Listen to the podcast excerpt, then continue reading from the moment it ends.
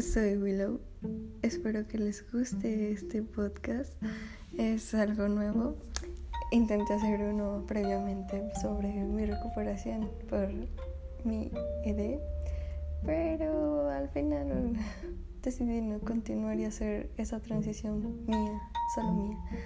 Y pues solo para informar que todo va bien. Pero bueno, volvemos a intentar hacer esto. Pero esta vez hablemos de lo que es mi pasión, mi amor, mi, mi eterno resplandor, que son los libros. Hablemos de libros, espero que les guste. Hay muchos podcasts, creo, de, de esto sobre libros, pero no sé, vamos a intentarlo, a ver qué sucede. Me encanta hablar de mis libros, solo que prácticamente casi no tengo muchas personas con quien hablar, además de mi mamá y mi papá y algunos amigos que, que me permiten, que, permiten que yo saque yo ese ser dentro de mí que, que, que es fanger y, y, que sea loca, ya, ya saben. Así como con las músicas y todo eso, bueno, algo así. Por cierto, escuchen a, Taylor Swift, diosa poderosa. Bueno, y hay muchos cantantes también, pero esta, en esta época, sobre todo para mi recuperación, me he conectado tanto con música de estilo de Taylor Swift y realmente me dio otra perspectiva. Además de que las letras de Taylor Swift, este pensé que eran como cualquier otra canción lineal, plana, que puede hablar de cualquier cosa, pero no, tiene su historia y su propio lenguaje casi casi. Así que se lo recomiendo. JJ. Bueno, regresando a lo que importa. Esta vez hablamos del último libro que estuve leyendo. Es el libro de Mexican Gothic. Es una joya. Cuando vi sobre él el año pasado y todo el furor que traían con él, pensé que, que era, no sé, otro libro mm, popular, normal, por así decirlo, que tiene su boom en ese momento y que después la gente este, espera otro boom así. Pero realmente valió la pena que esperara porque siento que no lo disfrutaría igual que como lo hubiera leído cuando era popular porque tendría más como la presión para saber realmente, no sé, mi, gusto por él, pero realmente sí, me, siento bien por haber esperado por él. Y bueno, Mexican Gothic de Silvia Moreno García, realmente... Mm, tenía una idea porque había visto videos en YouTube de qué podría tratar y realmente no sé porque no he leído ese libro y me siento avergonzada, perdónenme gente, eh, que tenía una aura tipo La Casa de los Espíritus de Isabel Allende, no sé si sí sea algo así, pero por lo menos el tema así, así como, ¿cuál era la? Creo que era, no, no sé si es Bodas de Sangre o una novela también. Bueno, no es novela. De García Lorca. Realmente no me acuerdo bien, perdón, gente, perdón. Golpenme cuando me vean. Este, pero. Pero sí, algo así místico en relación a una familia que va a estar rodeada de un misterio. Y sí tiene esa aura. Aurea. Esa aura. Eh, pero nunca había leído libros sobre eso. Por eso les digo, nunca he leído Isabel Allende. Perdón, Isabel, perdóname. Este, y bueno, en resumen, trata de Noemí uh. No sé cómo se pronuncia, para mí era algo así. Mi mente tenía su, su, su pronunciación bien correcta, pero al especular no, no sé no, no, no puedo. Este, que es una joven, creo que 21, 22 años más o menos, que vive en la Ciudad de México. Ay, también eso me encantó. cómo nos transportaban a, a México en los años 50, aunque no sé por qué en mi mente uh, asociaban los años 50 como con la época virreinal, así que era como una combinación de ambos y era como que se veía chido, se veía chido, pero no era así, perdón, también por eso, rayos. Y, me la imaginaba así, bien con, corsetos y bien apretados y, y los vestidos despampanantes de la época victoriana, pero no era así, era más como Ah, no sé si han visto la serie de La maravillosa Miss Maisel. Si no, véanla, Amazon Prime, Yay, una joya. Este, algo así. Pero bueno, el punto es que trata de Noemí que recibe una carta de su prima Catalina que vive en una parte de México. Mm, había visto un video donde decía exactamente dónde podría ser, pero no recuerdo, pero sí como un pueblito, algo así como Puebla, Oaxaca, maybe, no sé, o Hidalgo, creo que era por Hidalgo, pero no me acuerdo. Este, en la cual este, decía que, que estaba pasando algo raro pues en su familia, que se podría decir que la estaban envenenando y que quería que su prima Noemi fuera a rescatarla o ayudarla. Entonces, pues bueno, Noemi se entera, la mandan para allá, va, ama a su prima, pero también va por otra cosa, por una promesa que le hacen, así que mm, perfecto. Este, entonces eh, comienza todo ese caótico viaje en el que llegan al pueblito y, o sea, y y se nota pues la diferencia del pueblito que está muy alejado de donde vive su prima, que es como una hacienda, por así decirlo, que se llama High Place. Y, y bueno, esa familia tenía una... ¿Cómo era? ¿Cómo se llama? De esas de minería, pero no, no me acuerdo el nombre, perdón. Este... Y... Pero que tuvo un accidente, al parecer y al final pues nada más quedaba la hacienda y la familia ahí dentro de esa ah, casa. Este, y entonces pues sí, Noemí llega pues, con su modernidad, ya saben, del México 50, todo genial, los jóvenes, todo, con todo. Este, y, y pues sí, se da ese choque con cómo eran las costumbres de esa familia, las ideales que tenían y todo eso. Este, entonces también crea tensiones entre ellos, pero realmente su prima le confiesa pues de que hay algo ahí, hay algo que no, no está bien. Y al principio Noemi no cree en eso, pero poco a poco, como va la historia, empieza a notar ella misma también que algo raro, algo misterioso y sobrenatural está pasando en ese lugar. Y pues ya se dedica a investigar y tratar de ayudar a su prima. Este, así que también conoce pues a varias personas, bla bla bla. Y pues para no hacer más spoilers, mejor lean el libro. Este, pero bueno, como les decía, me encantó, me encantó. Al principio sí era como que muy lento todo como iba, te estaban describiendo así como el viaje y todo eso, cómo se conocían los personajes, el desarrollo de los personajes. Sí, sí al principio era como que mm, está bien, está bien. Vamos con calma, pero ¿dónde está lo emocionante?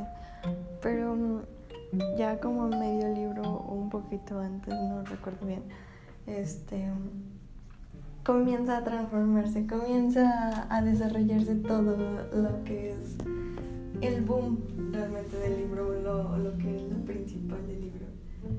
Y realmente vale la pena, valió la pena eso, como me iban presentando la historia.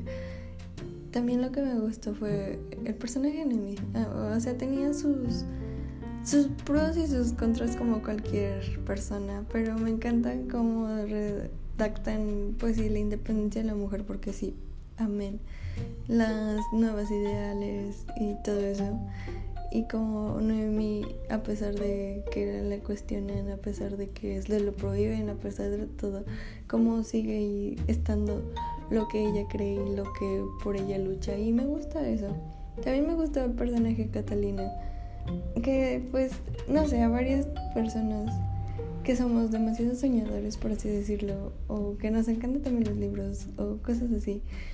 Este, tener esa idea ese deseo de un mundo bonito, aunque sepas que a veces no, no va a pasar. También me gustó un poco, aunque creo que también debía tener más desarrollo porque, no sé, mm, sí resaltó, pero no, no tanto como me hubiera gustado.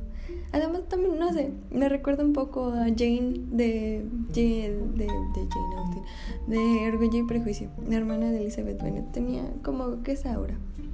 Este, también otra cosa que me gustó fue cómo te plantean la idea de que, o sea, para esta edad, como 20, los años, todos los 20, este, uno como joven, mm, adulto, por así decirlo, porque pues sí, yo también estoy entre esa área, este, nos choqueamos, no, entramos en crisis porque pensamos que ya todo está hecho, todo lo que hacemos ya no no tiene un sentido por así decirlo o que nos sentimos perdidos de no saber cuál es nuestro verdadero ser, cuál es nuestra pasión, cuando realmente estos años son la época en la que descubrimos quiénes somos, qué, qué queremos ser.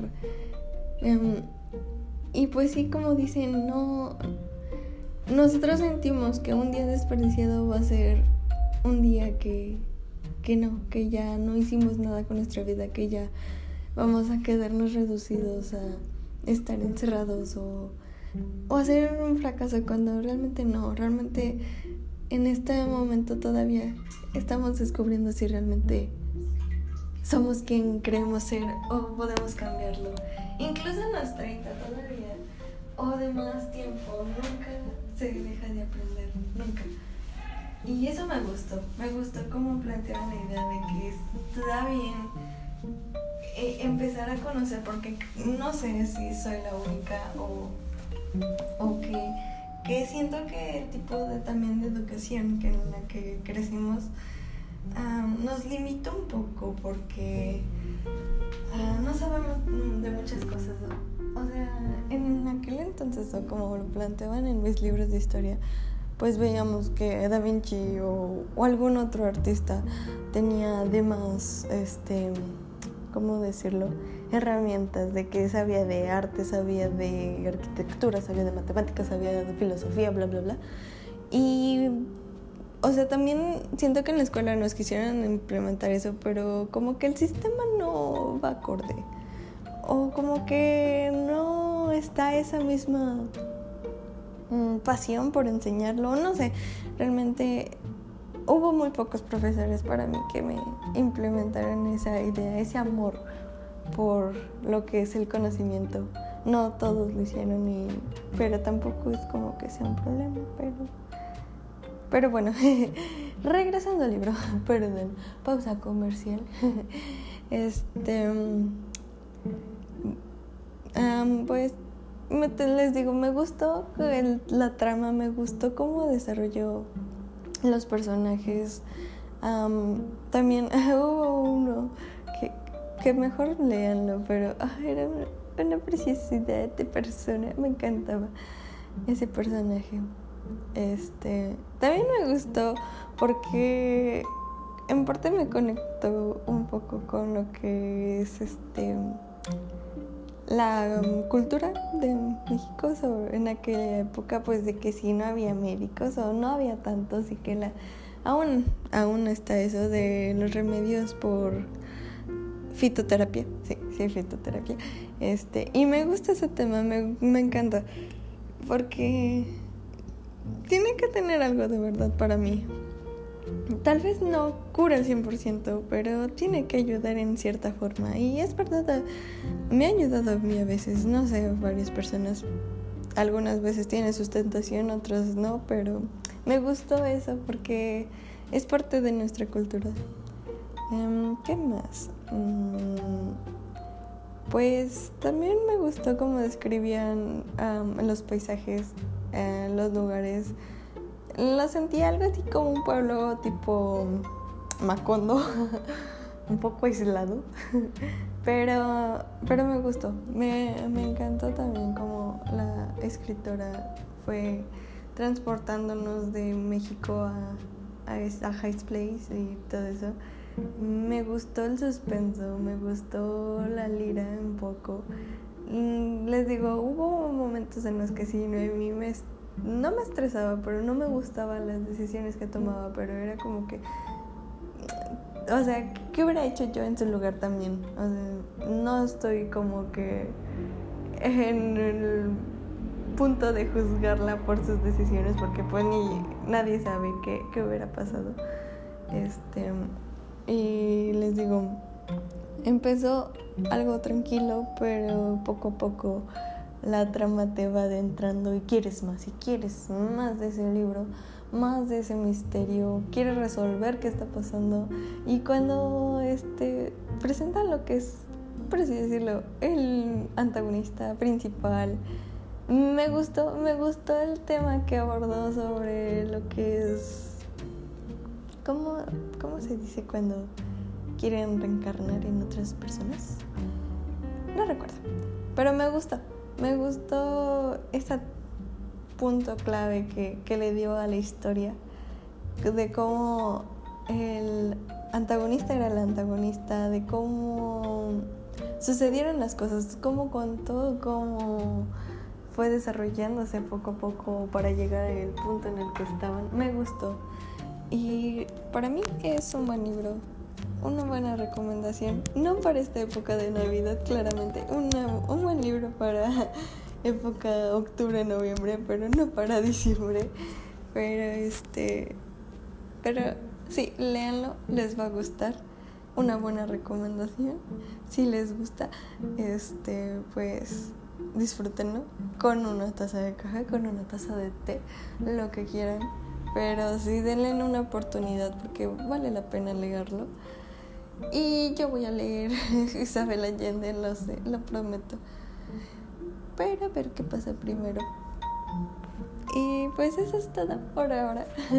espero que les guste, espero que disfruten un poco sobre el libro, sobre esto, este proyecto, lo que sea.